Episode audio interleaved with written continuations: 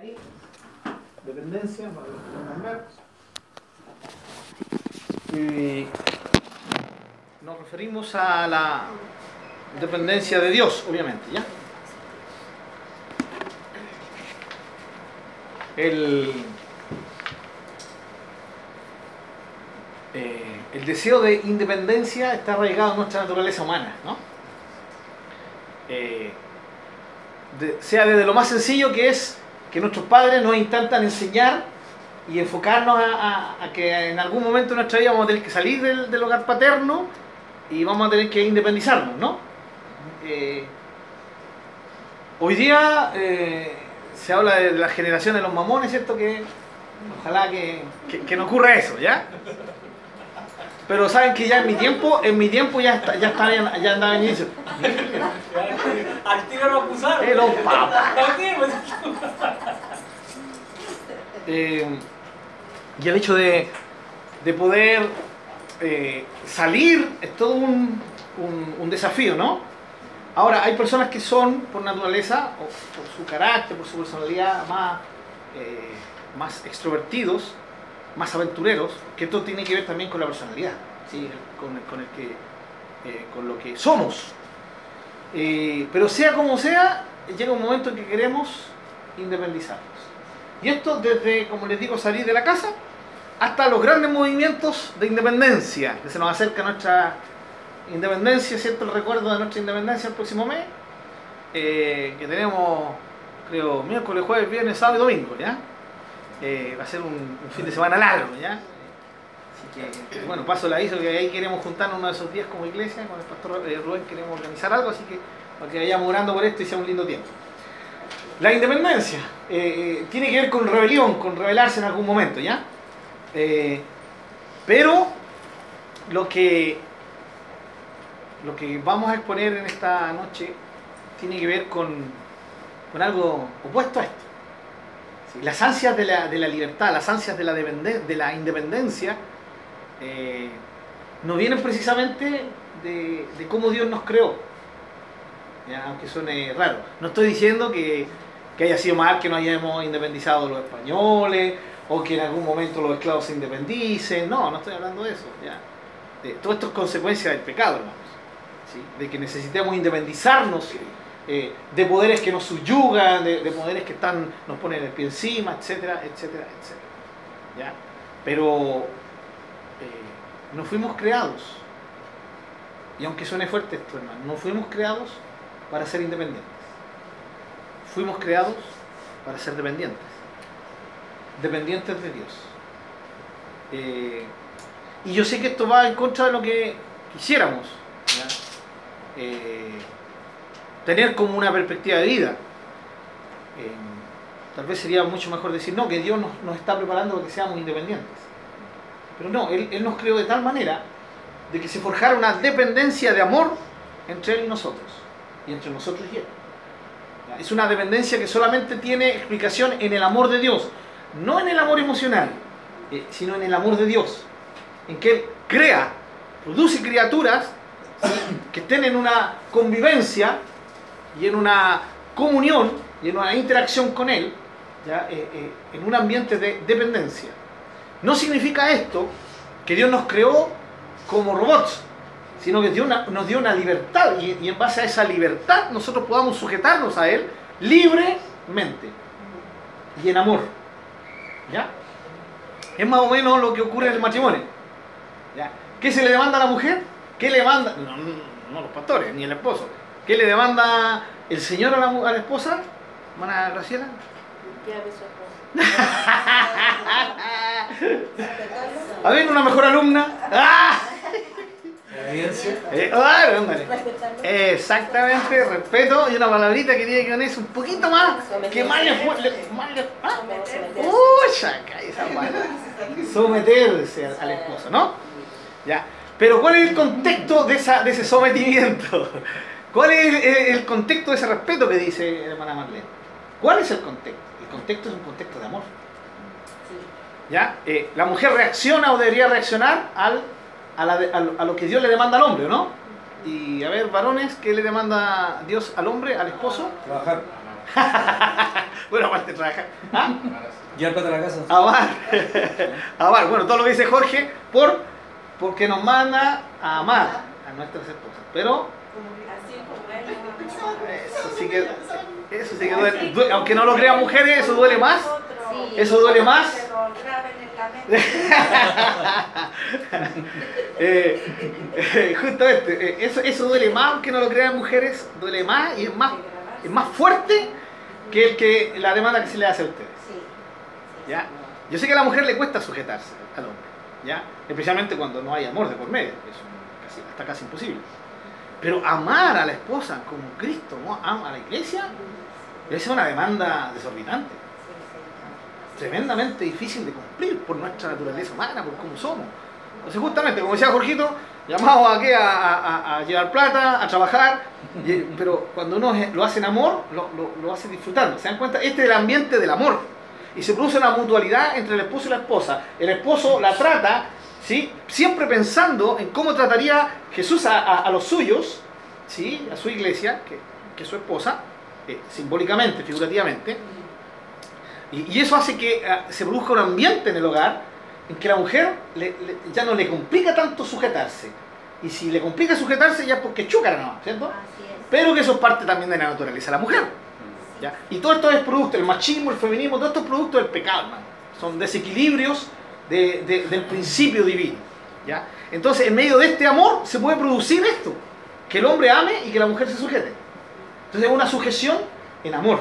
El ambiente, eh, el, el ambiente en el amor real, en el amor verdadero, eh, se puede dar todo esto. Pero ¿de dónde viene ese amor? Ese amor solamente puede, puede venir de Dios. Porque nosotros, por naturaleza, eh, amamos emocionalmente. ¿Sí? Al hombre le es difícil amar a la mujer cuando la mujer no se le sujeta o no le hace caso a las cosas. Todo lo contrario, rabia le da, ¿cierto? Se, pone- eh, se pone más duro y ahí es donde quiere golpear la mesa. Y la mujer cuando no es amada le cuesta sujetarse y, y ahí se, se encona en contra del esposo y, y se producen los choques. ¿Sí?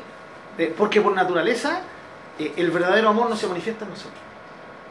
El pecado anuló la capacidad de amar eh, eh, como Dios quiere que amemos. Como anuló toda- todas las cosas de Dios nosotros. ¿sí? Eh, pero en Cristo todo esto es restaurado. En Cristo todo esto es restaurado.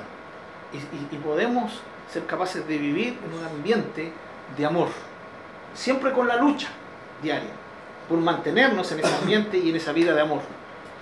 Por eso cu- cuando usted escuche por ahí que diga, no, que cuando se predica mucho del amor, del amor, eh, es como, no, eh, como estar consintiéndolo, hermano. No, recordemos que el amor de Dios no, es un amor permisivo. No es que no, no importa lo que haga, hijo. No, yo te amo igual. No, pecaste ayer 10 veces, no importa, yo te amo igual. Te amo igual y por eso te la voy a dar.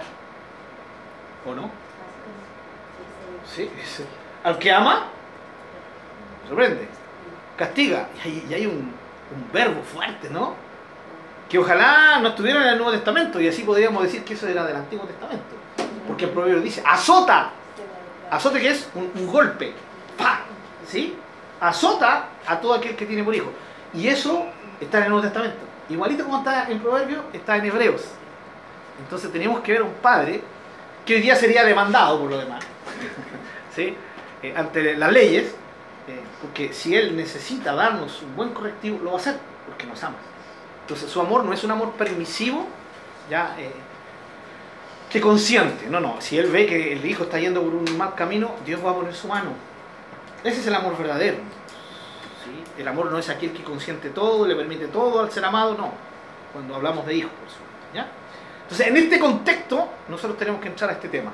Dependencia. ¿Pero ¿Por qué? O sea, Dios quiere que siempre estemos dependiendo de Él. O sea, todas las decisiones las tienen que pasar por Él. Cuando Él creó al hombre, lo creó de tal manera que el hombre podía decidir sin pecado. Así creó Adán y Eva, ¿no? Sin pecado. ¿Ya? Y podían decidir de esta manera, en amor, en, su, en una reacción al amor de Dios, ellos reaccionaban ¿sí? hacia Dios, eh, eh, en amor también. ¿Ya? Y mientras estuvieron sin dejarle cabida al pecado, eso se manifestó. Fue una manifestación natural. Natural. ¿Ya? Eh, ¿Hasta qué? Entró el pecado. Hasta que el hombre decidió hacer lo que vamos a ver esta noche, ¿cierto? Y la idea de Dios es restaurar todo esto.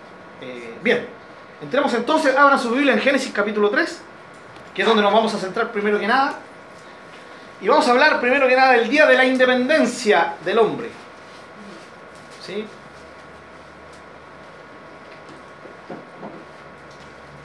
El día de la independencia.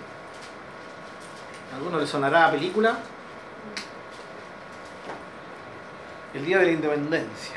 18 y 19 de septiembre, en el caso para nosotros, sí.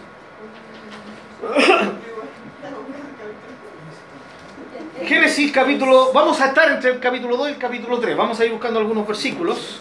¿ya? Génesis capítulo 3, versículo 2. ¿ya? ¿Por qué le llamamos el día de la independencia del hombre? Porque fue ese día cuando ocurrió todo esto. ¿Sí? Fue en una instancia, en un momento. ¿sí? Eh, lo primero que ocurrió ese día fue que el hombre decidió decidir independiente de Dios. Explico esto que suena medio raro, ¿ya? El hombre decidió decidir independiente de Dios. ¿Sí? Desde ahora para adelante yo voy a, a decidir, pero no sujeto a Dios, sino libremente, se comía libre. lo primero eh, eh, que- que- que vamos a tocar esta noche es el tema de las decisiones. El decidir de una forma independiente de Dios. ¿Qué dijo Dios? Génesis capítulo 2, muy conocido por todos nosotros. ¿ya? Eh, versículo 16 17. Y mandó Jehová Dios al hombre diciendo, de todo árbol del huerto podrás comer, pero del árbol de la ciencia del bien y del mal no comerás, porque el día que él comiere, ciertamente morirás. O sea, Dios le dijo, no comas de ese árbol. Ahora, esto no era un mero mandamiento, no era solo que Dios dijo, no comas, punto. No, esto tenía una trascendencia impresionante. De hecho, la vemos después, cuando desobedece el hombre. ¿Ya? Imagínense toda la consecuencia que trajo. Hasta hoy día somos afectados por esa decisión de decidir libremente. Podríamos decirlo. ¿ya? No era un mero mandamiento. Y yo les puedo asegurar que Adán y Eva lo sabían, lo entendieron. Ellos eran lo suficientemente inteligentes para entender. Tenemos que sacarnos la mente de que la pobre mujer fue engañada por la malvada serpiente de una forma atroz. Fue engañada vilmente. Pobrecita la mujer, no tenía idea de las cosas. No, hermano, tenemos que sacarnos eso de la mente. Sacarnos de la mente que el pobre hombre lo sedujo la mujer, le mostró la pierna, le dio la, ¿cierto? el fruto y, el hombre comió pobrecito, seducido por la mujer. No. Eso sería desconocer que Dios creó un hombre perfecto y una mujer perfecta. Sería bajarle el nivel al poder de creación de Dios. Dios creó a dos hombres más inteligentes que todos nosotros juntos, hermano. Más inteligentes que Einstein y que los grandes pensadores y los grandes intelectuales que hemos tenido en la humanidad. Adán y Eva eran superiores a todos. ¿sí? Entonces, cuando ellos deciden, eh, no es cualquier cosa. Ellos entendieron que este no era un mero mandamiento. No es solamente, ya, no comas. Ay, sí, señor, ya, perfecto. Ya no, ya no vamos a comer, sí. Aunque yo sé que si como, igual me vas a perdonar. No, ellos no jugaban con esto. Sabían que era la expresión de la voluntad de Dios. Y también entendían que era la manera en que ellos se mantenían unidos. ¿Ya? Ahora, ¿qué hizo él? ¿Qué hizo el hombre? Comió. Y esto tampoco, así como el mandamiento no era un mero mandamiento, esta no fue una mera desobediencia. No fue solamente hacer lo que Dios dijo que no hiciera. Esto fue, fue un golpe de independencia. Adán y Eva decidieron eh, irse en contra de la voluntad de Dios, libremente, ¿sí? Libremente. Ahora es interesante, Pablo dice que Eva fue engañada, no el hombre. Entonces, wow, le cae mayor responsabilidad al hombre. Eh, y esto nos muestra que, que lamentablemente esa acción eh, no era nada algo que podríamos definirlo como sencillo. No, no. Ellos estaban actuando totalmente conscientes de lo que hacían, especialmente Adán. Especialmente Adán, hermanos. ¿Sí? tan consciente de que él también entendía las consecuencias. Podríamos decir, pero ¿cómo ellos iban a hacer algo así? Bueno, ahí está el tema. Ellos tenían esa capacidad de decidir, de decidir. Pero ellos también tenían la capacidad de decidir por seguir dependiendo de Dios. Entonces esto fue un momento eh, no de una mera desobediencia. Su desobediencia fue mucho más que una mera desobediencia, fue un acto de rebelión, eh, de decir, no necesito a Dios, puedo vivir solo, puedo vivir independiente de Él. ¿Ya? Eh, así que a algunos tal vez esto les sonará, no, está siendo demasiado lapidario con el pobre Adán, con la pobre Eva. Que no, por más que leo la, Biblia, no, encuentro otra forma de, ver esto, ¿ya? Eh, así que lo primero que, hizo Adán fue decidir independiente de Dios. Lo segundo que hizo fue interpretar situaciones independientes de Dios también.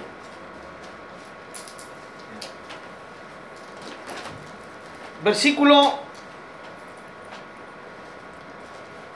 5 del capítulo 3, si alguien lo puede leer. ¿Qué le dijo la serpiente a la mujer? ¿Nadie lo tiene? Da- dale, hermana. 5.3. 3, 5. Ah, ya, ok. Sino eh, que sabe Dios que el día que comáis de él serán abiertos vuestros ojos y seréis como Dios, sabiendo el bien y el mal. Sabiendo, serán como Dios sabiendo el bien el mal. ¿Sí? ¿Cómo yo interpreto lo que es bueno y lo que es malo? ¿Cómo yo interpreto cuando una situación es buena o es mala? De hecho, esto es, tiene una perspectiva bien especial. Nosotros como cristianos somos llevados a, ante esto más de alguna vez en la vida. Cuando nos pasa algo que no nos gusta, ¿sí? algo que nos afecta, enfermedad, pérdida de un ser querido, eh, fracaso laboral, eh, etcétera, etcétera, nosotros generalmente vemos eso como malo. ¿O no? Lo vemos como malo. Y esto malo es nada más ni nada menos que bajo nuestra perspectiva. Porque según Romanos, capítulo 8, dice que los que amamos a Dios, todas las cosas nos ayudan a bien. Entonces, ¿cómo yo interpreto si algo es bueno o es malo? ¿Ya? La interpretación de las cosas tenemos que aprender a hacerlas bajo la perspectiva de Dios, no bajo nuestra perspectiva. Entonces, por eso, algo que aparentemente nos es malo, yo lo puedo interpretar como bueno si le veo el lado de Dios. ¿Sí? Un ejemplo básico, wow, no sé, Dios nos permitió que viajara en, en tal viaje.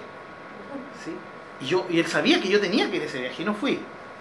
Pero resulta que al otro día, y esto es un- una experiencia que se ha vivido más de alguna vez, ¿cierto? Eh, supe por la noticia que el vuelo, que el, bus, que el taxi donde yo iba a ir, chocó. Y todas las personas murieron. ¿ya? Eh, eso allá en Canadá, más de alguna ocasión escuché yo eso, por el tema de lo peligroso del camino. Entonces, en el momento, claro, era malo. ¿Pero era realmente malo? No, no era malo. Era una decisión que nosotros, sí, que Dios tomó, que Dios impidió que nosotros hiciéramos, y en el momento era malo, pero después entendimos que era bueno. ¿Cómo interpretamos lo bueno y lo malo? La tentación para la mujer fue que si ella comía del fruto, iba a ser capaz de interpretar las cosas ¿ya? correctamente, pero independiente de Dios, por la suya. Iba a ser capaz de, de entender lo bueno y lo malo. ¿ya? La experiencia personal. Eh, esa experiencia personal se refiere a experimentar cosas independientes de lo que Dios me dice. ¿Ya? O sea, si Dios te dice que algo es malo, ¿qué tenemos que hacer nosotros? Creerle a Dios. Y alejarnos de eso, aunque parezca bueno, porque Dios me lo dijo. Pero ¿qué se produce en el ser humano? El bichito de, de decir, pero ¿por qué es malo? ¿Ah? Y explícame por qué es malo y quiero entender. Y, pero esa pregunta de explícame por qué es malo no es solamente porque quiere uno saber por qué es malo, sino porque tiene una tendencia a experimentar él personalmente aquello. ¿Ya? de una forma más clara lo que viene ahora. Es como cuando te aconsejan y tú dices, yo quiero experimentarlo. Y esto nosotros lo vivimos y es la historia de nunca acabar, hermanos. Nosotros le decimos a los jóvenes, ¿sí? Cuídate. No hagas esto porque te va a ir mal. ¿Ya? Y el joven no está mirando y se está riendo. Creí que sabe más que yo el viejo. Efectivamente, sabe más que yo. ¿Ya? Y los que están convencidos y saben que, que el viejo sabe más que uno, pero por último dice, pero igual pues viejo, yo quiero experimentarlo. Quiero saber por mí mismo qué es malo. O sea, ¿por qué yo tengo que sujetarme a que otro me diga que es malo o que es bueno? Déjame experimentarlo a mí. ¿Sí? Y lo experimentan y cuando llegan, pasa una edad, nos dicen, viejo, tenía ahí razón. ¿Sí? ¿Y por qué el cuento de nunca acabar? Porque cuando ya pasa a ser un poquito más de edad, le va a aconsejar a su hijo ¿sí? o a un joven lo mismo que le aconsejaron a él. Y lo más probable que el joven reaccione de la misma forma que él reaccionó. Y esta cuestión se va repitiendo forever, forever. Por eso nosotros los adultos tenemos que ser cuidadosos cuando juzgamos a los jóvenes. Porque cuando fuimos jóvenes actuamos igual o tal vez hasta peor que ellos. Y esto no significa cubrirlo y dejarles que hagan lo que quieran. Partimos diciendo que el amor nos permite hablar la verdad y corregir si es necesario. ¿Ya? E, esto es afirmar, hermanos, yo sé qué me conviene y qué no. ¿Sí? Y no necesito que me lo digan. Eso es eh, cuando nosotros creemos que sabemos el bien y el mal.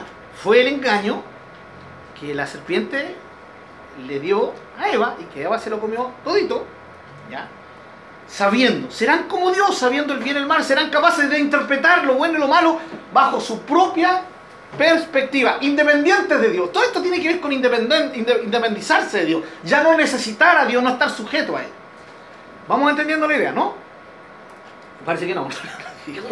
¿Puede ser un poquito Claro que sí. Quiere sacarle, por supuesto.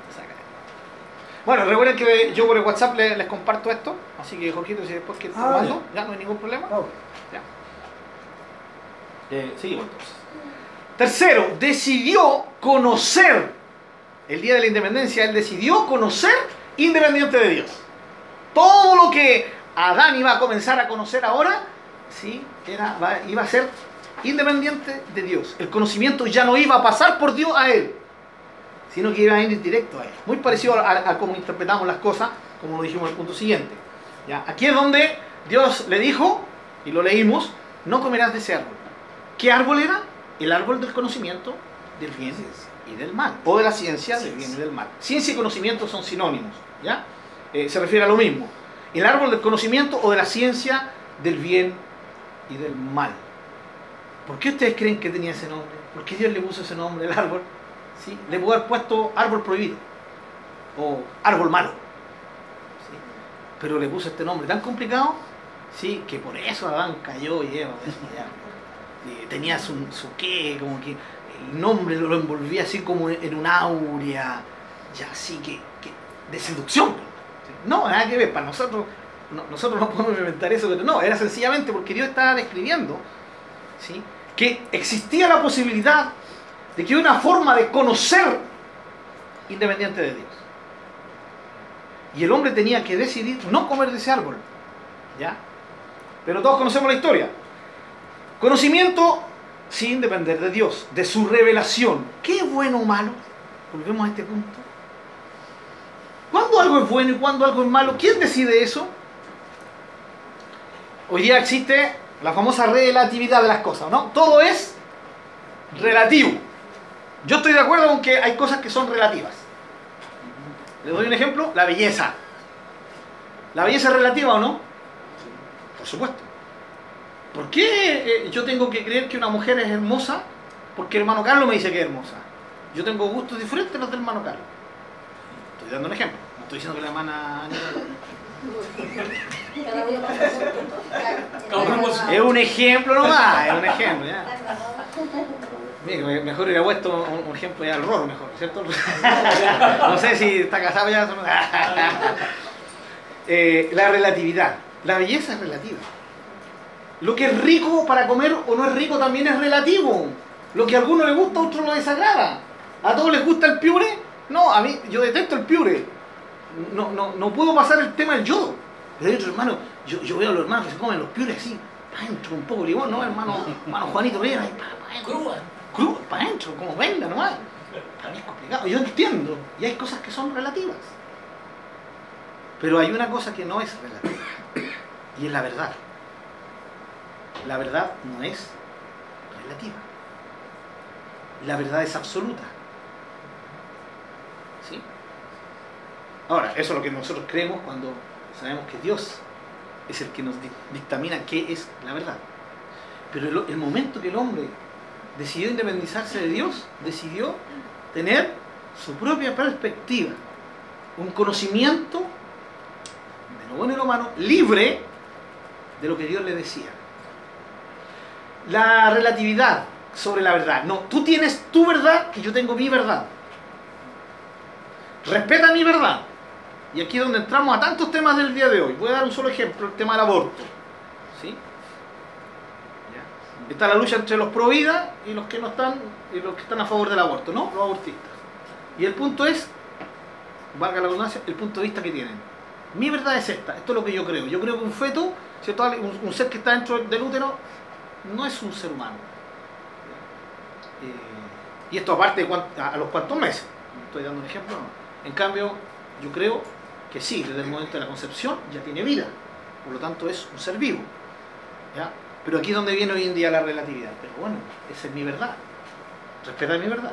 Yo respeto la tuya y tú respetas la, la mía. Y esto tiene que ver con todos los aspectos de la vida. Con la religión. Bueno, tú crees que tu Dios es el único Dios. Yo creo que tengo más dioses. ¿ya? Yo creo que Alá es mi Dios y que no es, no es tu Dios el verdadero Dios. Y etcétera, etcétera. Relativo. Pero hermanos, ¿saben por qué ocurrió esto? Porque el hombre decidió independizarse de que es la fuente de la verdad absoluta. Dios. ¿Quién, ¿Quién pone parámetros, hermanos? Hoy día se nos está desbandando la cosa, ¿o no? Hoy día se nos desbandó. El gobierno que venga, ya se le desbandó la cosa. Hoy día, ya a lo que antes sabíamos que era bueno, hoy día se le dice malo. Y a lo que antes sabíamos que era malo, hoy día se le dice que es bueno, ¿o no? ¿Y cuál es la excusa? No, es que fue así como te enseñaron, eso es lo que a ti te metieron en la cabeza. Pero ahora estamos en un tiempo de despertar, de decisión propia, donde cada uno ve qué es lo bueno, qué es lo malo, cuál es la verdad y cuál no la es. O, obviamente todo esto es porque se está dando un camino al final de los tiempos, que está también escrito en la palabra del Señor, por supuesto, eso lo, lo entendemos muy bien. Pero el tema es, ¿cómo al final? ¿Quién decide al final qué es bueno y qué es malo? ¿Cómo conocemos lo que es bueno y cómo conocemos lo que es malo? Eh, ¿Quién pone un parámetro? Y si no, al final cada uno va a tener libertad, hermano. ¿Ustedes creen que de aquí a un tiempo los pedófilos no van a tener eh, la libertad de manifestarse? Mm, por supuesto, eso ya está ocurriendo en Holanda. Hay todo un movimiento de pedofilia en Holanda que están intentando por todos los medios para que se legisle a favor de la pedofilia. Recuerden que la pedofilia es diferente de la pederastía, ¿ya? Eh, una lleva a la otra, pero no, no, es lo mismo. Eh, pero así va a ser. Y, entonces, y nosotros decimos, no, la pedofilia es mala. Pero se está llegando a un punto en que algunos dicen, no, ¿por qué es mala? Para ti es mala, para mí no, es mi verdad. Ahora, ¿quién pone parámetros? ¿De dónde nosotros sacamos lo que es bueno y lo que es malo? Y aquí es donde todas estas personas se van en contra de las raíces, entre comillas, judeo-cristianas. O sea, las raíces bíblicas. Claro, ¿Por qué? Porque tú eres un religioso que se sujeta a ese libro llamado Biblia y la Biblia te dice a ti qué es lo que tienes que hacer y lo que no. Eh, te impide ser libre. ¿Ese pensamiento de dónde viene? Del pecado. Eso fue lo que decidió Adán, decidió ser libre de Dios, independizarse de Dios. ¿Ya? Pero aquí, ¿dónde? ¿Qué, son nuestros, nuestros gobernantes los que nos ponen las verdaderas leyes? Hoy ya están cambiando las leyes. La única forma, hermanos, de que haya un parámetro, que alguien dé un parámetro, es que haya una persona perfecta, un ser perfecto, que no falle, que no cambie, que domine la verdad absoluta, que ponga los parámetros. Y ese ser no existe en el universo. ¿Sí? Existe fuera del universo y en el universo. Y ese es Dios, nadie más. Digo, dentro del universo, porque todo lo que existe está dentro del universo. Solo Dios está fuera del universo y está dentro del universo. ¿Sí? Él, él trasciende el universo. ¿ya? Solo Dios. Nadie más que Dios. Él es el ser perfecto que puede decir que es bueno y que es malo. Y lo maravilloso de Él es que nos ha dejado incluso hasta en la ley suya del Antiguo Testamento, que todo lo que Él decide lo hace por amor a su creación. Increíble. Maravilloso. No sencillamente porque Él quiso, quiso decidir, aunque Él podía o no. Si es soberano, Él podía decir, esto es sí. ¿Y por qué sí? Porque sí. Sin embargo, Él manifiesta su tremendo amor de formas maravillosas. ¿Ya? Si no es cosa de leer la ley. La ley, claro, nadie puede cumplir la ley, pero si uno lee bien, todas las leyes que Dios puso en el Antiguo Testamento, hermano, eran maravillosas. Siempre fueron por, por, por, el bien del hombre. Un solo ejemplo, que lo vimos en los evangelios hace poquito. Recuerden que el domingo tenemos estudio del evangelio, ¿cierto? Cuando el Señor dice, el Señor es el día del sábado. Y antes de decir eso dijo, el sábado fue creado para el hombre y no el hombre para el sábado. O sea, el sábado Dios, Dios lo dio como mandamiento para beneficiar al hombre, no al revés. No para que el hombre estuviera subyugado al sábado. ¿ya? Pero el hombre es bendecido por ese mandamiento cuando se sujeta a ese mandamiento. ¿Sí? Al rebelarse en contra de ese mandamiento, ¿sí? van a haber consecuencias sobre él. Primero rompe comunión con Dios, pero también va a traer consecuencias físicas, espirituales y emocionales sobre sí mismo. Y eso le pasa a las personas que trabajan siete días a la semana sin descanso, ¿no? Tarde o temprano, solamente uno de los tantos ejemplos que podríamos dar. ¿ya? Imposible cumplir la ley, por supuesto, hermano, pero desconocer que la ley es buena y que fue dada por un, por un Dios amoroso, eso es otra cosa. ¿Bien? La relatividad. Solo Dios puede poner parámetros. Esa queja tan humana, no sé si la han escuchado, pero ¿por qué debo aceptar que esto es malo? Porque me lo define así otro, otra persona. Es lo que le dicen hoy a los jóvenes y a los papás. ¿Por qué esto es malo? ¿Porque tú lo dices, viejo? No, sea abierto de mente, viejo. Ya. Ahora, los que tenemos más de 40 años, esto lo pensamos, pero nunca lo dijimos. Porque si lo decíamos, ¡pa! ¿No? Y en ese, en ese tiempo no había 133, no había teléfono, ya no había fono de denuncia para la violencia intrafamiliar, ninguna de esas cosas. ¿O no? Y algunos un charchazo, a otros con, con huasca, ¿sí? Eh, con la, la, famosa chancleta que le llaman algunos. ¿sí? O sea, no, lo pensábamos, pero nunca lo dijimos. Hoy día los jóvenes tienen la capacidad no solo de pensarlo, sino de decírselo al papá. ¿Pero por qué? Y no solamente al papá, sino a las leyes. ¿Por qué? Los revolucionarios de hoy en día, los anarquistas. ¿Pero por qué yo tengo que aceptar lo que otros me dicen que es bueno, que es malo? Yo soy libre de hacer eso. ¿De dónde viene esto? De la independencia del ser humano ante Dios. Todo esto es producto del pecado. ¿Ya? Esto es nada más que rebeldía. Ah, nosotros ya los que estamos más viejos decimos, esto es un rebelde. Sí, pero en nuestro tiempo también fuimos rebeldes. ¿no? Eh, como decía el antiguo himno, yo soy rebelde, porque hay algo así, ¿cierto? Se lo sabe la hermana. Eh, es rebeldía, y la rebeldía, la rebelión es el primer paso de la independencia. Sea esto positivo o sea negativo. ¿sí? Llegaron nuestros queridos eh, antecesores chilenos, los criollos, y decidieron rebelarse en contra del rey de España, y en eso eso terminó después de esa re, revolución, de esa rebelión, ¿cierto? Eh, terminó nuestra famosa independencia de Chile y gracias a Dios ya no estamos totalmente independizados los españoles. Ya no hay ninguna relación entre los españoles y nosotros. ¿Ah? Seguro que no. ¿Entendiste la ironía? Sí, sí se entendió. Ah, ya se entendió. Sí. Está claro que sí. Si no, no paguen la luz y ahí qué va a pasar. O el agua, o el teléfono, o el ta, ta. ¿Cómo se arreglan los españoles nosotros. Bueno, ese es otro tema, hermano. Otro. Bien. Eh, otra cosa. Bien, lo primero fue que decidió decidir independiente de Dios. Lo segundo fue que decidió ya eh, interpretar las situaciones de la vida independiente de Dios. Decidió conocer independiente de Dios y obviamente también en esto está que decidió vivir independiente de Dios. Ya. Él creyó que podía vivir aparte de Dios. Dios le dijo, no comas, él comió. ¿Sí? Dios le dijo, si comes, ya. Por eso comió. ¿Por qué comió? Porque él decidió romper relación con Dios. Recordemos, él sabía muy bien las consecuencias Esto es tratar de defender a Adán y Eva, hermano, tenemos que sacarlo de la mente, ¿ya? Por eso comió y por eso murió. Si hubiera obedecido, no hubiera muerto. Pero comió y murió. Y hoy día nosotros pecamos y vamos a la muerte. Porque sí o porque no. De hecho, la salvación hoy día, si el Señor no viene antes, implica una muerte, eh, que somos librados de una muerte espiritual, ¿ya? pero no de la muerte física. ¿O no? Se siguen muriendo cristianos, de viejitos, enfermos, de mártires, y siguen muriendo cristianos. Y consagrados. ¿ya? La muerte nos sigue afectando. Pero ya para nosotros ya no hay muerte espiritual. Pero lo maravilloso para el cristiano es que la muerte es solamente temporal. ¿O no? Ya se nos viene la resurrección. Y en eso vamos a ser participantes.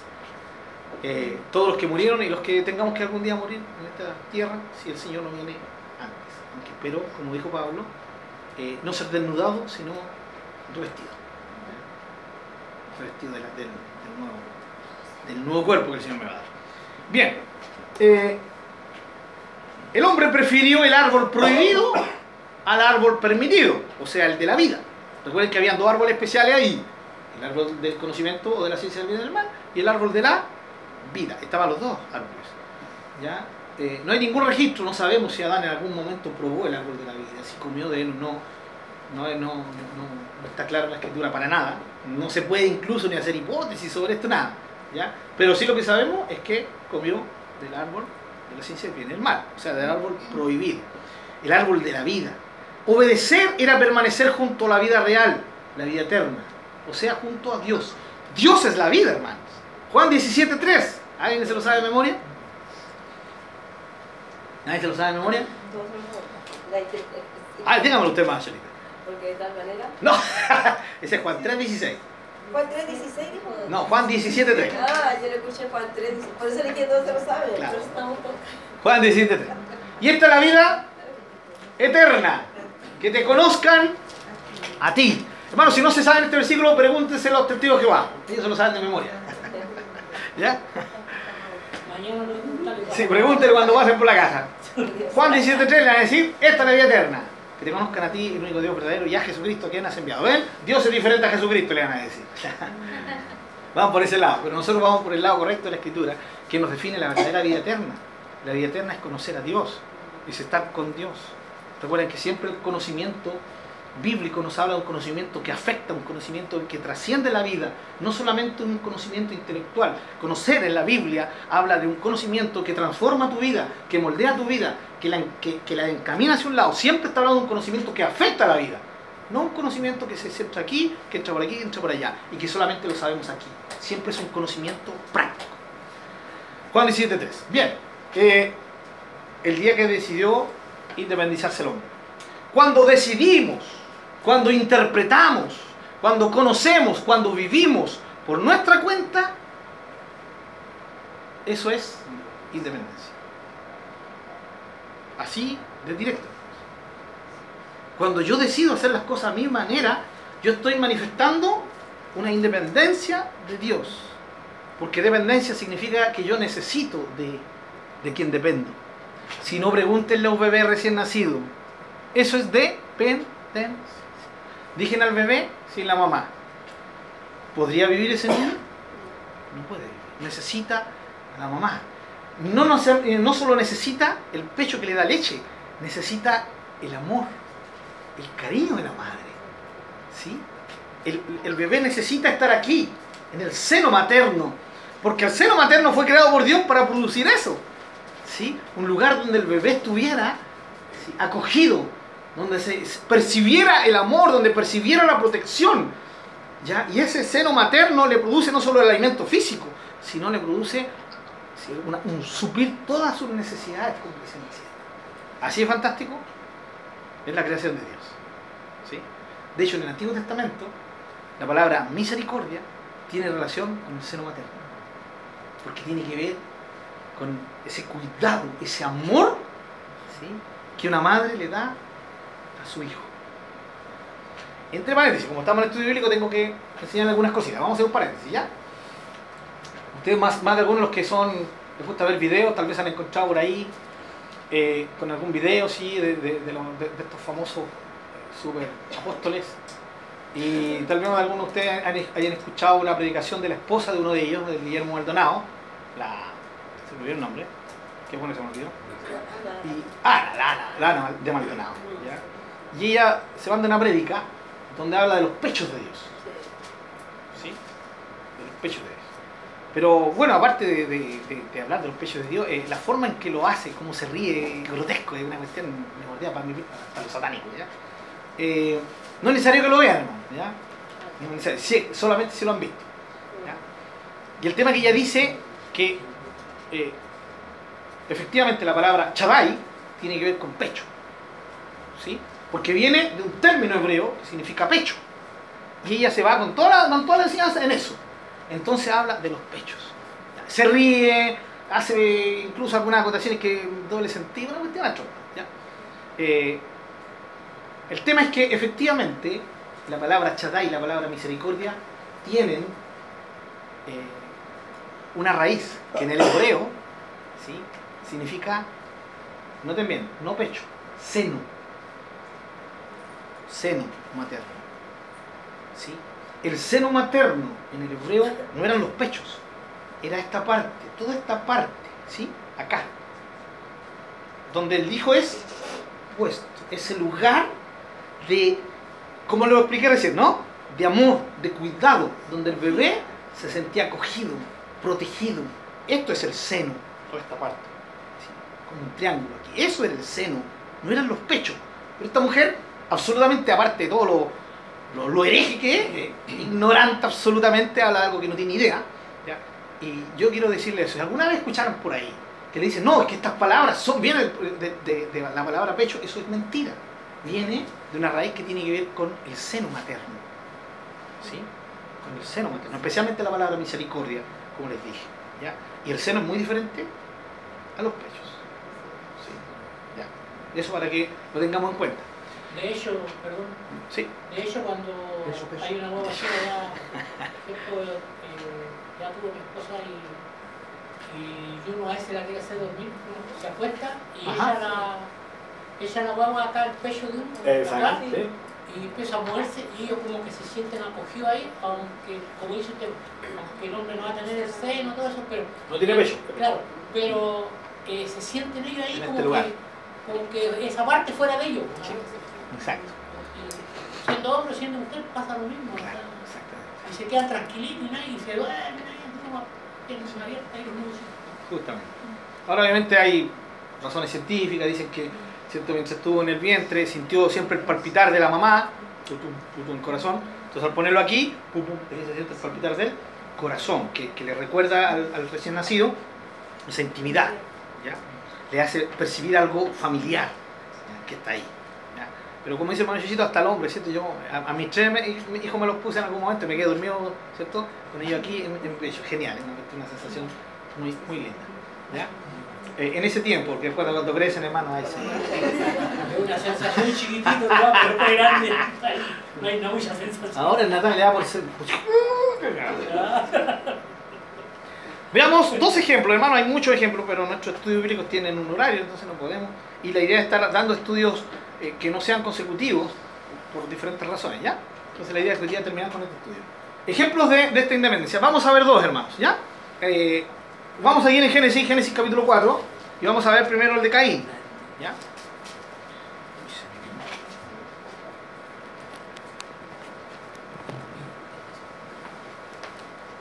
Veamos el de Caín. Eh, Génesis 4, todos conocen la historia, ¿no? Vamos a leer versículos 6, 7 y 8. ¿Alguien que lo pueda leer, por favor? Dale, no hay problema. 5, 6 y 7. No, eh, perdón. Seis, 6, 7 y 8. Entonces el Señor le dijo, ¿por qué estás tan enojado? ¿Por qué andas cabizbajo?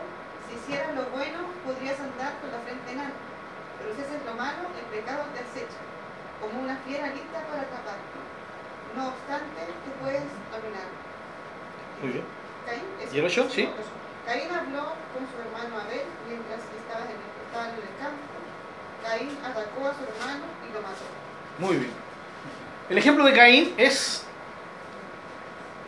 eh, eso que se produce en nosotros de ser independiente al consejo divino. Eh, y Caín nos muestra esto. Ahora, miren, ¿por qué eh, tomamos el, ejemplo de Caín? Porque Caín es la primera generación después de la caída. ¿Sí? No estamos hablando de la perversión que se produjo de generaciones después. Es el hijo de Adán y Eva. Ahora, ¿qué diferencia entre, entre, Caín y Abel? No es que haya una diferencia genética, no es que Caín ya está endemoniado, no, ninguna de esas cosas. Los dos nacieron, pero ambos tenían la capacidad de decidir. Y aquí es muy importante independiente del consejo divino. ¿Qué hace Dios? Dios ve eh, la situación que está viendo Caín. Sabe que está molesto, sabe que está irado, enojado. Como diríamos chilenamente, picado.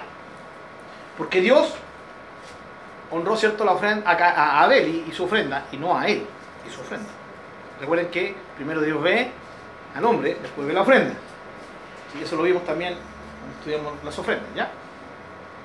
Entonces aquí está lo primero. Dios le dice, si bien hicieres, serás enaltecido.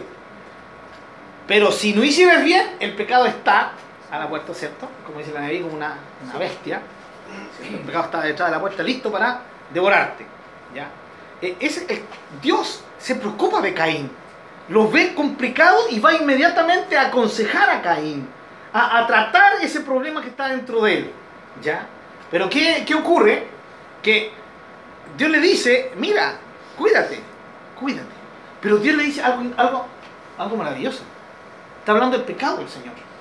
Y le dice, a pesar de que el pecado está ahí, dispuesto a saltar sobre ti como una bestia, ¿ya?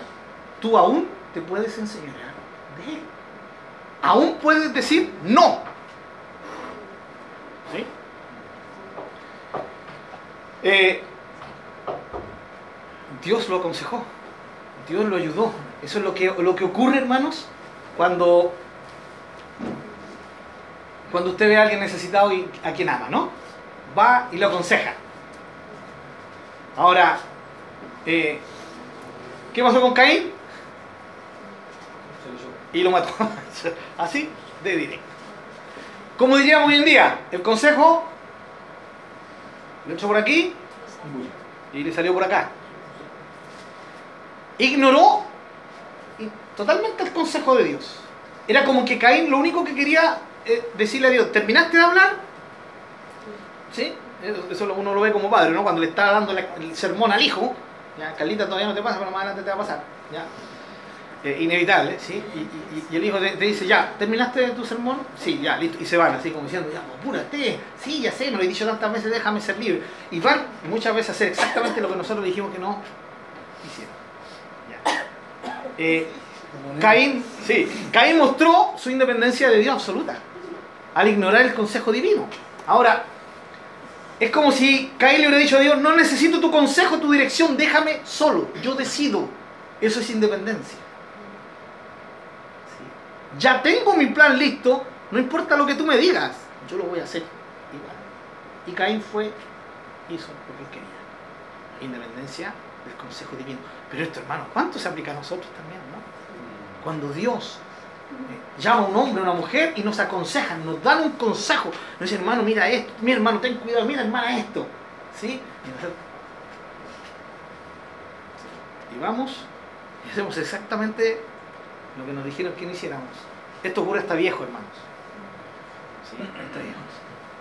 Eh, por eso, cuando cantidad de veces yo he dado consejo, hermanos, a ninguno de los que está aquí, por supuesto, no es caso a ninguno de aquí. He dado tantos consejos, ¿no? Yo creo que el 90% nunca me, me han pescado. Me quedo con el 10%.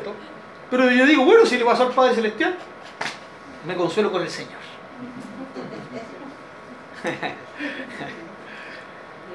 eh, nada, sí. No sé. ¿85? No, eso no nos no, pasar una, dos, tres veces, no solo a los líderes, a quien sea, a los papás, a los amigos incluso. pero te dije que no lo hicieras, cabezón, ¿y por qué le dices, eh, que no, que yo que... Especialmente cuando hay gente que viene a pedir consejo, esperando que uno le diga lo que él quiere que le diga. Entonces, hermano, mira, esta es la situación mía, y uno empieza a decirle, vaya. Entonces hay uno cuando cambia la cara, ah, no quería escuchar este caso quería escuchar lo contrario. Bueno, lamentablemente, hermano, esto es lo que yo te puedo decir. Sí, no, ni un problema. Bueno, consejo, ¿no? Dios te usa. Bien, el caso de Caín, ¿ya?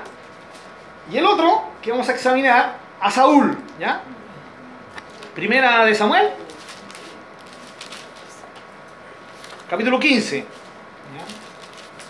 No vamos a tocar el capítulo 13, que también hay un, un descalabro aquí de, Saúl en el capítulo 13, vamos a tocar el capítulo 15, ¿ya?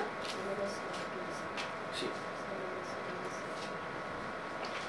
Eh, resumiendo, para no leerlo todo, el Señor le había dado una nueva oportunidad al rey Saúl, que ya había desobedecido en otra misión, y le da una nueva oportunidad. ¿Ya? 1 Samuel 15, versículo 3, la orden de Dios es, ve pues y hiere a Amalek y destruye todo lo que tiene, no te apiades de él, mata a hombres, mujeres, niños y aún los de pecho, vacas, ovejas, camellos y asnos. Wow, es fuerte eso, ¿no? Es, fuerte para nosotros, pero en ese tiempo era el pan de cada día, normal. ¿ya? Así que bajo nuestra perspectiva occidental, eh, después de Cristo, nos afecta mucho, especialmente en este tiempo. ¿ya? Pero en ese tiempo no, era para nada eh, descalabrado o, o, malo lo que Dios estaba mandando. Bien, ¿y qué hace Saúl? Eh, ¿La orden cuál era? Lo vas a destruir todo. Todo. No puedes dejar vida, no puedes dejar nada. Todo tiene que ser eliminado. Todo. ¿Ya? Eh, y el versículo 9. Y Saúl y el pueblo perdonaron a Agag, al rey de los amalecitas, y a lo mejor de las ovejas y del ganado mayor, de los animales engordados, de los carneros y de todo lo bueno, y no lo quisieron destruir, más todo lo que eh, era vil y despreciable, destruyeron. Versículo 10 dice, vino palabra de Jehová Samuel diciendo, me pesa haber puesto por rey a Saúl, porque se ha vuelto de en pos de mí y no ha cumplido mis palabras. Entonces llega Samuel, Samuel el profeta, a encarar a Saúl. ¿Qué sale en el versículo 13? Dice, vino pues Samuel a Saúl y Saúl le dijo, bendito eres tú de Jehová, yo he cumplido la palabra de Jehová. La pregunta, usted que acaba de leer, que acabamos de leer, ¿cumplió la palabra de Jehová? Pero él estaba convencido que sí la cumplió. Versículo 20. Y Saúl respondió a Samuel, antes bien he obedecido la voz de Jehová y fui a la misión que Jehová me envió y he traído a Agag, rey de Amalek, y he destruido a los amalecitas. Hermanos, eh, Saúl nos muestra eh, cuando nosotros actuamos a nuestra manera, a mi manera, my way, como diría ¿cierto? el famoso hermano cantante. Mi camino, a mi manera. Obedecí, pero a mi manera. ¿Ataqué los amalecitas? Los ataqué. Los destruí a todos. Pero Dios dijo, destruye todo. Y a todos.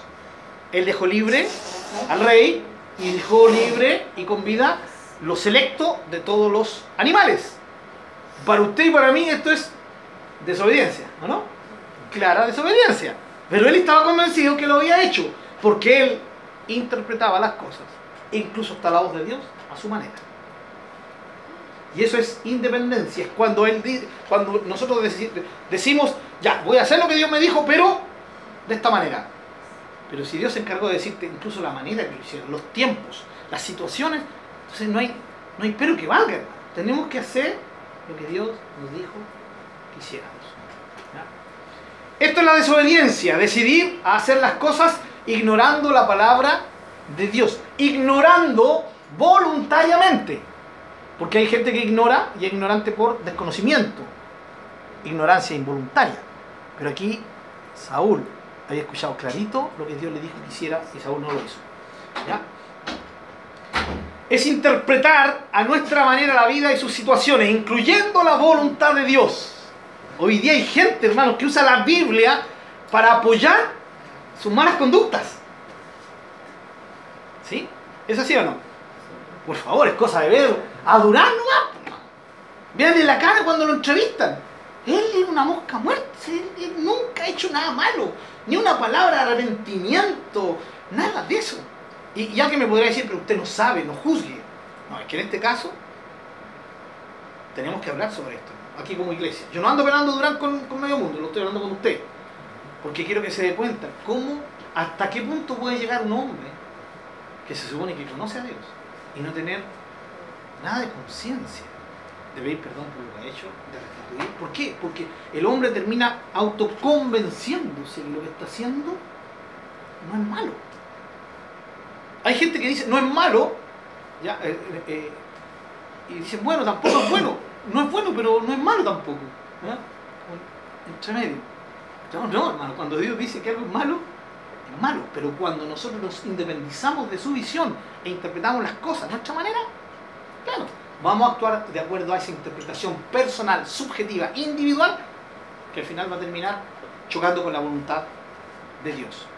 Eh, qué triste cuando uno escucha gente que se, basa en la palabra para excusar sus errores, sus pecados, sus faltas, sus desatinos. Eh, esto es creer que sabemos más que Dios. Lo que hizo Saúl fue, claro, Dios me dijo que los matara a todos, pero yo y junto al más, más, encima que le echó la culpa al pueblo. el pueblo dejó con vida a los animales. O sea, yo decidí como rey que no era. Que, está bien lo que Dios mandó matar a todos, pero ¿por qué matar a estos animales? Aparte que los guardamos, le dijo, ¿cierto? Para sacrificarlos a Jehová tu Dios, le dijo, ¿cierto? El versículo siguiente a, a Samuel. Y aquí es donde vienen estas palabras, maravillosas, poderosas del Antiguo Testamento. ¿Se agradará el Señor de sacrificio? ¿Le agrada un sacrificio? ¿Él preferirá que le sacrifiquen animales a, que sean obedientes a Él? Si quieren lo podemos leer. Ya. Versículo 22. Y Samuel dijo, ¿se complace Jehová tanto en los holocaustos y víctimas como en que se obedezca las palabras de Jehová? Ciertamente el obedecer es mejor que los sacrificios y el prestar atención que la grosura de los carneros porque como pecado de adivinación es la rebelión. Recuerden, la rebelión habla de la independencia. Y como ídolos e idolatría, la obstinación. Por cuanto tú desobedeciste la palabra de Jehová, Él también te ha desechado para que no seas rey. Dios ya le había dado una oportunidad a Saúl. En esta segunda ya no, no le vuelve a dar una oportunidad. Lo desecha como rey. Ok, hermanos, sigamos. Eh, podríamos hablar de muchos muchos ejemplos más, pero solamente vamos a tocar esos dos, de cómo el ser humano, por su naturaleza, ¿sí? tiende a ser y actuar, independiente de Dios. No quiero escuchar tu consejo, no, si tu palabra dice esto, hermano, eh, Señor, yo no, esto es lo que yo quiero, hermano. Y eso es cuando uno confronta a una persona y le dice, mira, hermano, hay cosas que son relativas, hermano, pero esto, claro, la palabra aquí, Dios dice, no hagas esto. No, pero es que Dios me entiende. Correcto, Dios te entiende entiende que tú puedes ser capaz de obedecerle, obedécele. No, no, es que él me entiende y, vas a seguir en tu situación. Sí, voy a seguir en mi situación. ¿Por qué? ¿Por qué? Pero si tú sabes que la Biblia dice que no, no es que esa es la interpretación de usted. ¿Ya? estoy hablando que no es mi interpretación. De hecho, yo no tengo interpretación sobre el tema, es lo que Dios dice. Y la persona dice, no. ¿Sí? Y esto se da muchas veces. Muchas veces para los que Dios está preparando para servir como en un liderazgo grande. Si para que esto, con esto se va a encontrar. Más de las veces que uno quisiera. Más de las veces que uno quisiera.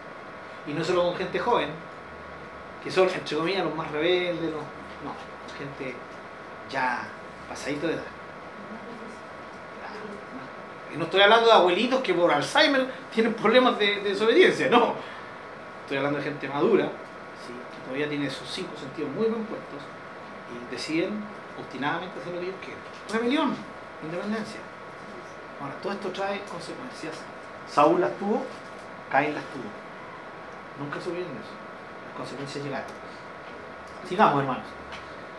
Eh, la idea de Dios. Eh,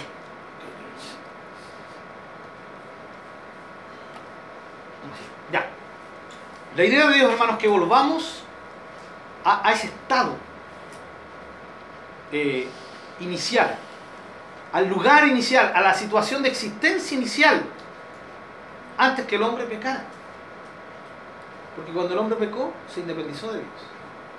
Lo que Dios quiere es que nosotros volvamos a ese, a ese punto. Y ese punto es dependencia de Dios. Necesitamos depender de Dios. Pero voy un poquito más allá. Necesitamos entender que dependemos de Dios. Esto no es un tema que Dios diga, dependan de mí porque yo quiero.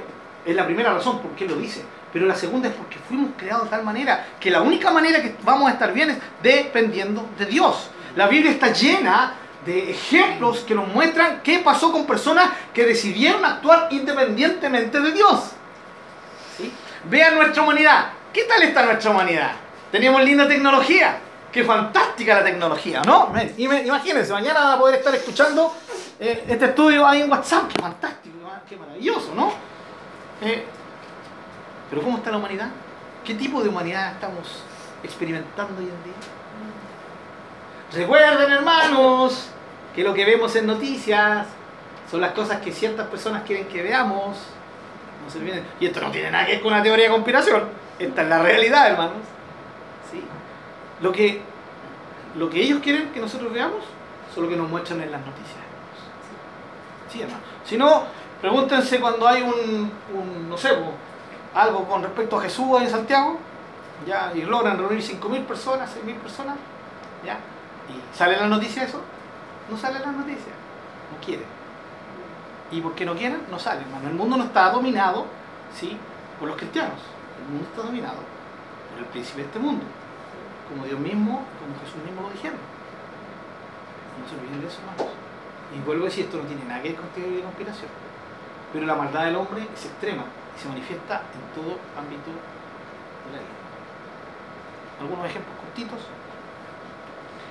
¿Qué es lo que estamos comiendo? Aparte de los buenos consejos que la Lara nos puede dar. Pero hoy día tú te comes una espinaca y nosotros juramos que no estamos comiendo una espinaca como las que comía Popeye.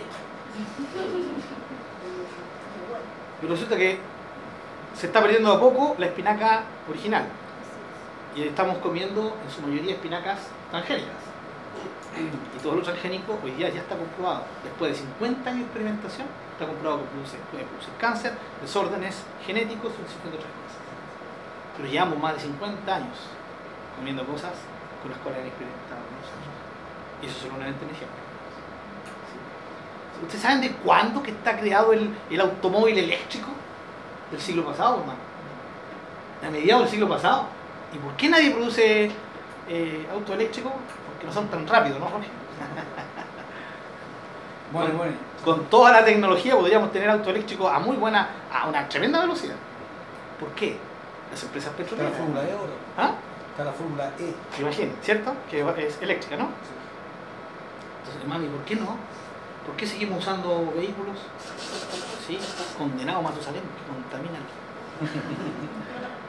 Eh, ¿Por qué? Porque hay una, hay una empresa que es una de las más poderosas que es la petrolera. Y, y- no quieren que nosotros eh, dejemos de depender del petróleo y de sus, derivados. Y etcétera, hermano, podríamos hablar de la farmacéutica, en fin, ¿cierto? Eh, ¿Ah? Por ejemplo, ¿sí? Y, y seguir tocando, hermano. Que hoy día la gente dice, no, esa es una teoría de conspiración, hermano, es real. Ahora, la palabra dice que todo esto nos está llevando a un punto. ¿sí? A un punto. ¿ya? Y gloria a Dios por eso, porque hace más de, eh, ¿cierto? hartos años, más de 2000 siglos atrás, ya estaba escrito que todas estas cosas iban a acontecer.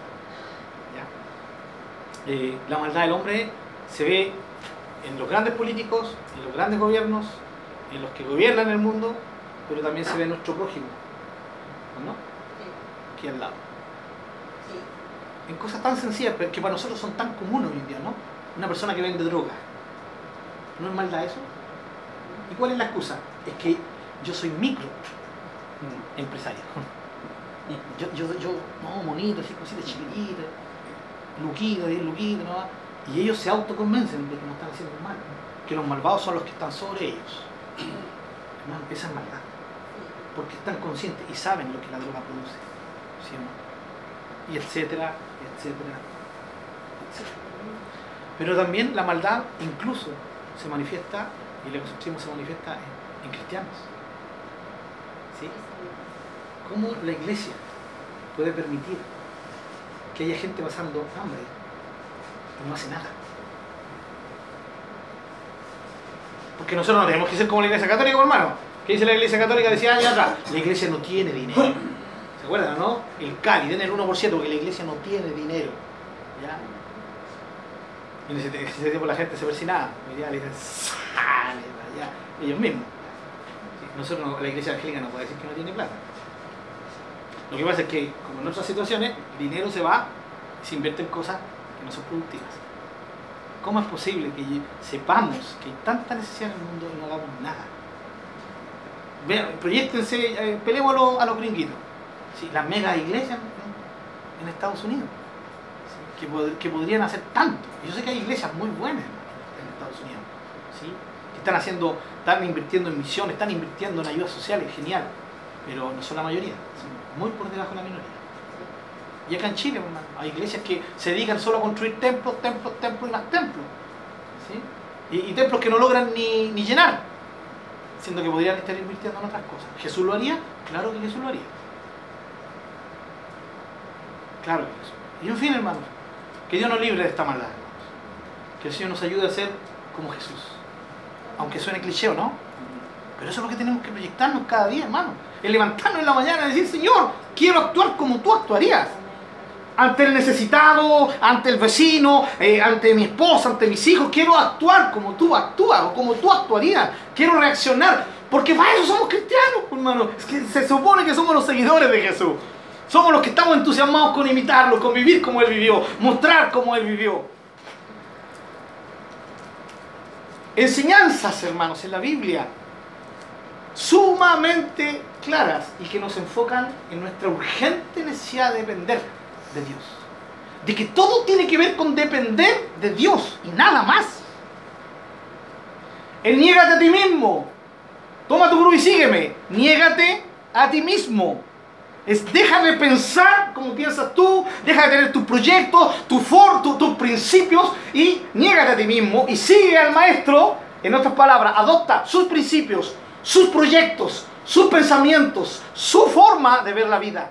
Eso es negarse a sí mismo es dejar de actuar, de pensar como nosotros lo hacemos, como se nos enseñó y que comencemos a vivir, a actuar, a sentir, a pensar, a reaccionar como el maestro a quien estamos siguiendo lo haría.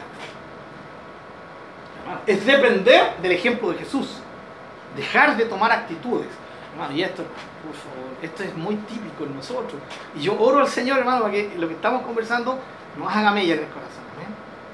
Un ejemplo tan rutinario, en que tal vez usted lo ha vivido. No, yo sé, yo sé, hermano, yo sé, entiendo, yo, yo entiendo, entiendo que el Señor reaccionaría así, pero esto es una injusticia y yo tengo que hacer justicia. Miren cómo nos contradecimos, increíblemente. Estamos, sin, no sé si con darnos cuenta o sin darnos cuenta, pero estamos diciendo, no, yo sé que el Señor no lo haría así, pero, pero hay que hacer justicia. Nos estamos contradiciendo, o sea, sabes que Jesús no actuaría así, pero estás decidido a actuar así. Eso es independencia.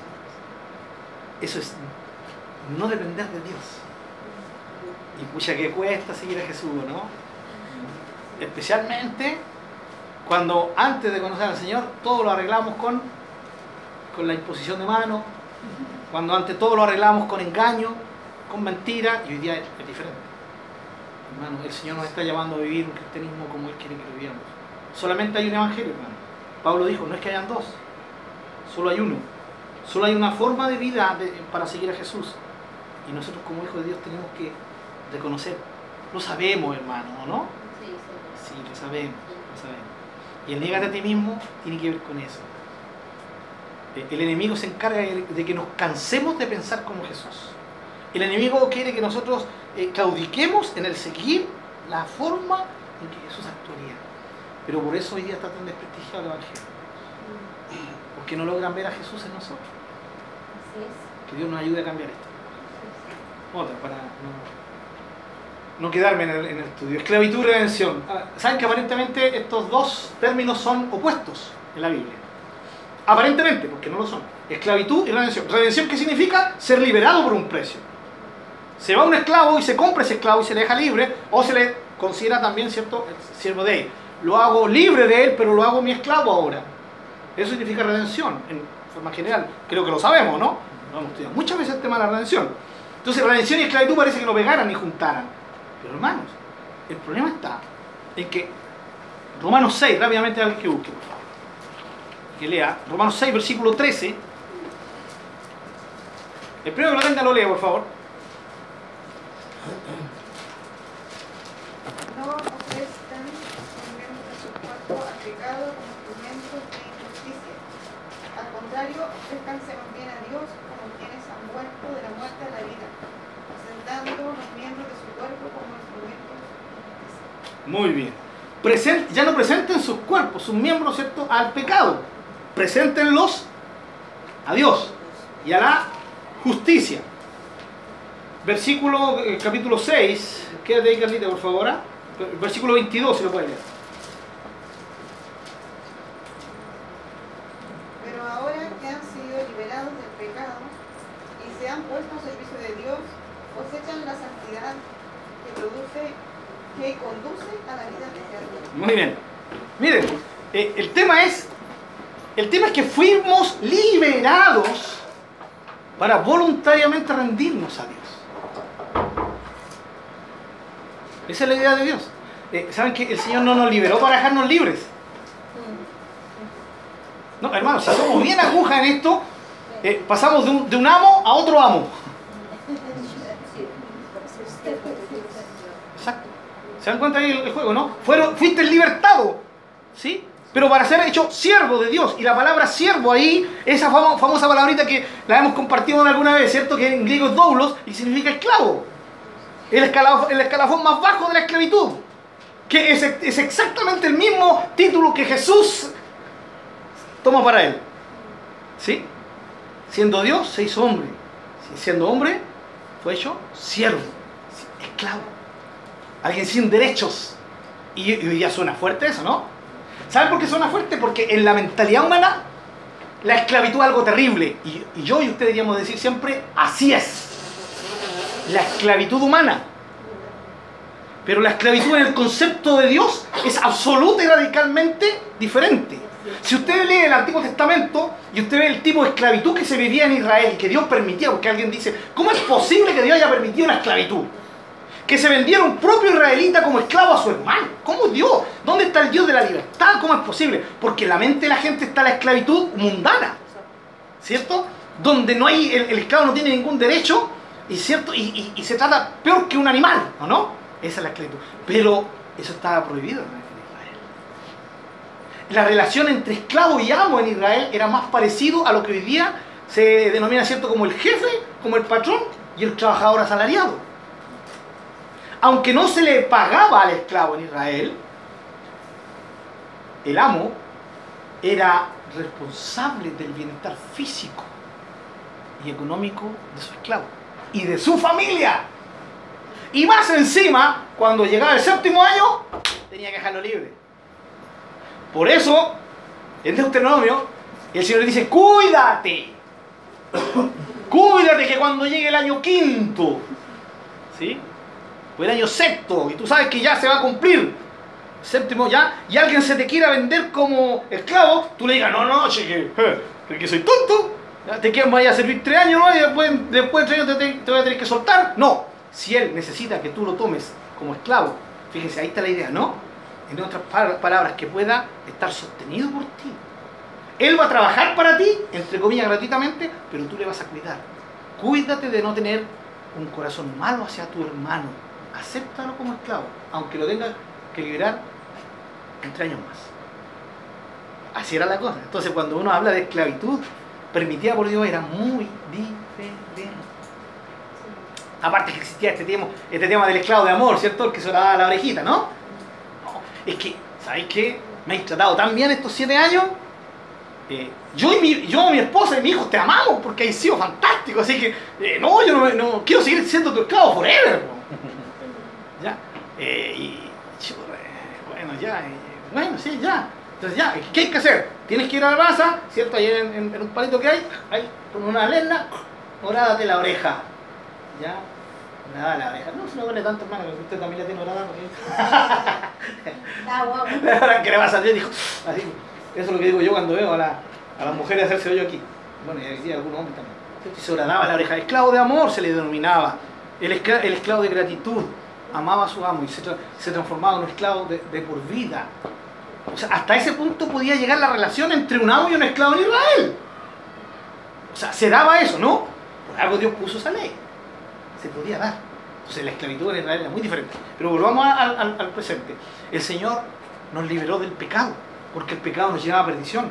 Pero nos liberó para que ahora nosotros voluntariamente nos inclinemos ante Él y seamos sus siervos, sus esclavos. Ya no más presentar nuestros cuerpos como instrumentos para la injusticia, sino presentar ahora nuestros miembros y todo lo que somos como sacrificio vivo en servicio a Dios. Una esclavitud de amor. ¿Sí? Como lo cantamos, me ha hecho libre y esclavo por amor. Jesús marcó mi corazón, no se, ya, no, se nos marca la oreja, ¿sí? ya se marca el corazón. Eh, entonces la idea, hermanos, es que fuimos liberados para ser siervos y esclavos de Dios, no por libertad. Entonces, esto, ¿a qué se refiere qué tiene que ver con la independencia? El esclavo dependía de su amo. El hecho de que nosotros seamos siervos del Señor y hayamos sido libertados significa que dependemos de quién es nuestro amo y nuestro Señor. Dependemos. ¿Me entiendes? ¿Sí? Lo repito, no. Dependemos. Ya no puedo hacer lo que quiero, ya no vivo libre, dependo de Él. Él me sostiene, Él me da vida, Él me da lo que yo necesito, Él cubre mis necesidades, pero yo le honro y le sirvo a Él. Esta relación habla directamente de dependencia absoluta, hermanos. De dependencia absoluta. Cuatro, la consagración, hermanos. La consagración tiene que ver con dependencia. ¿Ya? Eh, eh, la consagración es sencillamente enfocarse en Dios, ¿ya? Por medio de una dependencia absoluta de Él. Hermano, la consagración no es algo romántico. No, Señor, eh, te veo tan necesitado que te consagre mi vida que te la consagraré. Nos reímos de eso, ¿no? Nadie se ríe. Yo me río de eso. Dios no necesita nada ni de nadie, hermanos. Él nos hace un favor con permitirnos consagrarnos. Somos nosotros los beneficiados en nuestra consagración. Por eso la necesaria dependencia de los medios por los cuales yo puedo vivir una vida de consagración. ¿Y cuáles son esos medios que Dios me ha dado? Antiguamente, los hermanos antiguos le llamaban medios de gracia. ¿Se acuerdan, hermano, saliendo de ese término, no? ¿Sí? Medios de gracia, ¿no? Yo nunca entendí que eran medios de gracia. Bueno, hasta que empecé a estudiar la palabra y entendí un medio, un canal por el cual se manifiesta la gracia de Dios. ¿Y cuáles son estos canales, estos medios? Vamos, la, la oración. Hermano, ¿usted cree que Dios necesita la oración? No necesita la oración. Dios la creó, la inventó, la, la produjo. ¿Para qué? Para que nosotros pasáramos tiempo con Él para que dependiéramos de, Él. Así Pablo dijo, si estás triste, si estás acongojado, si, si, estás atribulado, eh, haz conocer tus problemas al Señor con toda oración y ruego, con acción de gracia. Y la paz de Dios, que sobrepasa todo entendimiento, guardará, cuidará tu pensamiento y tu corazón en Cristo Jesús. O sea, un medio para poder acercarnos a Dios, pero para poder depender. Entonces, hermano, de Dios. Pero, ¿por qué oramos? Necesitamos orar. El cristiano, el problema que, no quiere autoconvencerse de esto. La oración es un medio de manifestar nuestra dependencia de Dios. El cristiano que no ora está diciendo, no sé si consciente o inconscientemente, no necesito a Dios. El cristiano que no dedica un tiempo a la lectura y el estudio de la palabra está diciendo indirectamente, no necesito a Dios. Puedo vivir sin leer la Biblia un día. Puedo vivir sin leer la Biblia dos días. No, yo puedo seguir viviendo, hermano. Qué triste eso, ¿no? Dependencia, necesitamos que esto, es una cosa de dependencia. ¿Cuántos de ustedes vivirían un día sin comer? Yo no, hermano, sería terrible para mí. Me cuesta un mundo ayunar. Hay otros hermanos que, que les es fácil ayunar. A mí me cuesta ayunar. ¿ya? Así cuando yo ayuno, hermano, un tremendo sacrificio, así que ahí le exijo todo a Dios que me, todo lo que le puedo pedir. No, hermano, eso es una broma, hermano. Porque ni, ni el ayuno es para exigirle a Dios. ¿Para qué fue creado el ayuno? Para pasar tiempo con Dios. Para eso hay tiempo de ayuno. No es para conseguir cosas, no es para hacer un trueque con Dios. Que Dios nos libre de esta mentalidad. Por eso yo no puedo juzgar a mi hermano si no ayuna. Bueno, si yo ayuno y mi hermano no ayuna porque lo, lo juzgo. No, es un tema entre Dios y yo. Es una ofrenda para el Señor. Y si yo ayuno, bueno, gloria a Dios, en mi tiempo, eso, ese tiempo con Dios no me lo va a quitar nadie. Es un tiempo hermoso que paso con Dios. Así que hermano, ánimo. Se puede ayunar y se disfruta ayunando. Aunque para algunos sea un poco complicado el comienzo, ¿ya? Pero después se agarra el, el, y es lindo. Una bendición. Lectura de la palabra. Congregarme. No dejen de congregarse, dijo el escritor bíblico. Como algunos tienen por costumbre. Ya como algunos parafrasean, mala costumbre. ¿Saben? Cuando entendemos que el congregarnos es un medio por el cual la, gracia de Dios se manifiesta, amamos el congregarnos. Y entiende mi amado hermano, mi amada hermana, eh, solo el diablo es, es el único que tiene el deseo de que dejemos de congregarnos. No tienen ni idea cómo ir gana cuando nos dejamos de congregarnos. Pero ¿cuál es el problema? que, hay cristianos que dicen, ah, hay cristianos que sí se dejan de congregar. Yo lo escuché de una amiga, muy amiga, años te digo, hay cristianos que se, dejan de congregar y, se van al mundo. O sea, como diciendo, ah, eh, yo puedo dejar de congregarme y sigo. Ah, es como los que, los que fuman, ¿no? Dicen, dejé de, fumar. Yo dejo de fumar cuando quiero. Hace tres semanas dejé de fumar. Llevo tres semanas eh, que, sin fumar, ¿cierto? Y tres, semanas nomás duró. Tres semanas. Y esto está fresquito, pero dijo una prima, que nos reímos con. Hace tres semanas que dejé de fumar. Con un cigarro en la barra. Lo mismo, o sea, puedo subsistir sin algo o, soy capaz de hacer algo. Independencia, independencia, hermano. Cuando logremos ver que congregarnos es una necesidad, porque es la forma en que yo manifiesto que necesito de Dios, manifestado a través del cuerpo, hermano, yo me congrego. Yo sé que usted no tiene la excusa, pero la escuché con hermanos que no me congrego porque no tengo plata para ofrendar. Era de otra iglesia, ¿eh? no, esto en serio, no era de acá, gracias a Dios por eso. No tengo plata porque no tengo, como no tengo plata para ofrendar, me da vergüenza congregar. Qué triste, ¿no? Qué mal, qué mal enfoque. Hermano amado, usted sabe que eso no pasa en nuestra iglesia. Nadie está pendiente si usted ofrendó o no ofrendó. Si no, dígame a mí que estoy ahí de repente dirigiendo y se me, se me olvidó ya ya la ofrenda, o la dejé en la casa. Entonces cuando el hermano pasa por adoro al Señor. el Jorge visto sí, Señor. Bueno, y después, igual ofrendo en el momento. Yo sé que más de algunos estarán diciendo, sí, mira, pastorcito. ¿no? Se saca el pillo en ofrenda, saca el pillo con la adoración. Tenga cuidado, hermano, con juzgar. Pero, hermano, eh, puede pasar eso. O sea, Nadie va a estar midiéndote si no levantas tu mano, si andas con ánimo, si ofrendas o no ofrendas. Congrégate porque es una necesidad. Por medio de, esta, de, este accionar yo demuestro mi necesidad de Dios, del cuerpo del Señor. Y así sucesivamente. Sigamos. La vida y los pámpanos. Juan 15. ¿Qué, qué nos muestra esta, esta parábola? Dependencia. Corta un pámpano. ¿Va a vivir el pámpano? corta el pámpano, hágala esta. No, no, no vive. El, pámpano es la ramita. De, la vid. ¿eh? Ah, es el pámpano, ¿sí? la ramita. Es de donde sale el frutito. Ah. O sea, la vid, tiene, la, vid tiene extensión, la parra tiene extensión. Esos son los pámpanos. Y ahí que nos dice, ¿qué nos dice el Señor ahí? que somos una extensión de Él, pero una extensión absoluta y radicalmente dependiente de Él. Tanto así que el Señor nos dice ahí, nada pueden hacer sin mí. Y eso es absoluta, radicalmente y eternamente literal. Nada dependencia. ¿Sí? Y eso lo sabemos.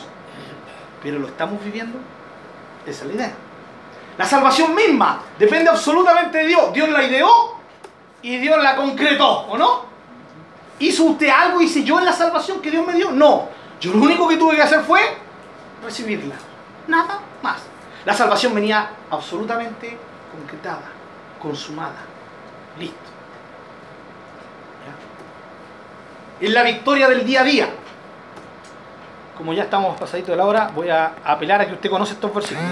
Aquí, Es la victoria del día a día, en la vida cristiana en general. El Espíritu Santo nos fue dado como arras. Y las arras son la garantía de por medio del Espíritu hay una garantía de que podemos vivir la vida cristiana en victoria hasta el final, hermano. Amén. Ojalá que lo haya dicho que sea en el corazón. Que eso fue, eh, esa es una promesa maravillosa. La gracia, Pablo dijo, todo lo que yo he hecho se lo debo a la gracia de Dios. Todo lo que soy es por la gracia de Dios. Bueno, si queremos imitar a Pablo, dependamos de la gracia. La gracia, así como estuvo dispuesta para él, está dispuesta absolutamente para nosotros. Imagínense todo lo que hizo Pablo. Y lo hizo por la gracia de Dios. Imagínense lo que nosotros podemos hacer dependiendo de la gracia de Dios. Su gracia, su poder y sus promesas. Segunda de Pedro, capítulo 1, versículo 3 al 4, dice que por medio del poder de Dios se nos ha sido dar todas las cosas que necesitamos para vivir una vida de devoción, una vida de piedad, ¿cierto? Y una vida consagrada a Dios. Y por la cual nos ha dado grandísimas promesas. Y solamente una promesa, Romano 8, 27 adelante. Porque en Cristo somos más que vencedores. Amén. Qué promesa, ¿no? Tremenda promesa. ¿Estamos en Cristo? Podemos ser más que vencedores. ¿Y en la lucha espiritual? Lo mismo, hermano, que es parte de la vida cristiana, ¿no? Su fuerza. Fortalezcanse en el poder y en la fuerza del Señor. No en su fuerza personal e individual. Fortalezcanse en el poder de Dios. Es su poder. Segundo, su protección. Pónganse la armadura de Dios. No es tu armadura ni la mía, es la armadura de Dios. Cada una de sus partes es un don de Dios para nosotros, para que podamos estar protegidos. Y segunda de Corintios capítulo 10 dice sus armas, porque no tenemos armas, ¿cierto? Carnales, terrenales, sino espirituales, poderosas en Dios para derribar lo que se nos ponga por delante. O sea, la lucha espiritual está ganada, hermanos. Está ganada en la victoria de Jesús porque Él nos da su fuerza, su armadura y nos da sus armas. Podemos, se puede, hermano. Ojalá que tú puedas decirte a mí, sí puedo. Y no un tema de psicológico, decir, sí puedo, sí puedo, sí puedo. Sí, sí puedo. No. No, es un sí puedo en Cristo. La palabra de Dios que resuene, resuene ahí dentro de nuestro interior. Y para terminar, hermano, sí, fuimos creados para una dependencia total. No fuimos creados para ser independientes. Cada vez que nosotros como creyentes, que hemos vuelto a eso inicial, al punto de poder entender y vivir de acuerdo a esta verdad de que dependemos de Dios, ¿cierto? Nosotros podemos seguir viviendo de esta manera. Nuestra lucha del día a día es esto, en mantenernos apegados a Él. Yo agradezco a Dios porque usted vino esta noche. ¿Ya? Agradezco a Dios, ¿saben por qué? Porque creo que Dios tenía esta palabra para nosotros para animarnos. ¿ya? Una dependencia de amor. ¿sí? Fuimos creados para Él. Espero que usted se goce al decir eso. Fui creado para ti. Y toda la gente que no entiende esto porque no quiere, porque rechazan al Señor, va a llegar algún día cuando van a estar delante de Él y van a tener que doblar sus rodillas, quieran o no, delante de Él. Pero nuestra situación es totalmente diferente. Es radicalmente diferente. Nosotros ya hoy inclinamos nuestras rodillas ante Él. Y ese día cuando estemos en su presencia, yo creo que más que la rodilla nos tiraremos de guatita ahí ante Él, sí, agradeciéndole y demostrándole nuestra tremenda gratitud por todo lo que hizo con nosotros. Una gratitud que durará por la eternidad, hermanos. Y ahí, más que hoy, aunque hoy día lo comprendamos hasta cierto punto, en ese momento habrá una percepción tan gigante, hermanos. Esto, esto yo se lo doy firmado. Y ahí vamos a entender la necesidad absoluta de Él, porque su presencia va a estar directamente manifestada y vamos a entender que jamás hubiéramos podido vivir sin Él. Que esto es mucho más que un lindo cántico romántico espiritual. Es mucho más que, lo, que sencillamente algo que hoy día lo transformamos en canción, lo que dijo el salmista. Porque nadie tengo en los cielos sino a ti, y nada deseo más que a ti. No hay nadie más, dependemos de Él. Vamos entonces, manos a la obra, manos a restaurar lo que está, tal vez se, ha ido decayendo, ¿sí? a, animarnos aquello que tal vez dejamos de hacer. Restaurémoslo, porque en el Señor se puede. Vamos a demostrar día a día, instante a instante, que dependemos de Él. ¿Sí? En cualquier decisión, Señor, ¿cuál es tu opinión? Sí, Señor, dependo, necesito que tú me digas. Y, si Él no me dice nada, si Él me da paz en, una circunstancia, hacerla, pero que sepa que es la paz de Dios y no la mía. Y en cada circunstancia, ¿por qué quieres ser independientes? Vean la humanidad independiente de Dios. ¿Sí? ¿Qué provecho tenía? Seamos sabios e inteligentes porque el Señor nos dio sabiduría e inteligencia. Amén. Vamos a orar, ¿ya? Señor, te damos las gracias por este tiempo, estudiar tu palabra, por hablar de este tema de la independencia, Señor, que el hombre ha tenido de ti, ignorando que fuimos creados para ti. No hay ningún ser humano, ninguno, Señor, que podrá vivir su vida plena separado de ti. Nos diseñaste para depender de ti. Y hoy en Cristo lo vemos, en Cristo lo podemos experimentar, vivirlo plenamente. Ayúdanos a ser, a ser sabios, Señor. Amén. Y a rechazar esa tentación, Dios, de creer que podemos interpretar situaciones sin tu opinión. Eh, ayúdanos a, ser librados de la tentación de creer que podemos eh, tener conocimiento independiente de ti, que, que podemos decidir independiente de ti, incluso, Señor, que podemos vivir algunas experiencias independientes de ti. Líbranos de esto, Señor, y permítenos enfocarnos en ti. Depender absolutamente. Que cuando te digamos, Señor, te necesito, sea la expresión más profunda de nuestro corazón, que es una realidad. Te necesitamos, porque dependemos de ti, Señor. En el nombre de Jesús, damos. Amén. Amén.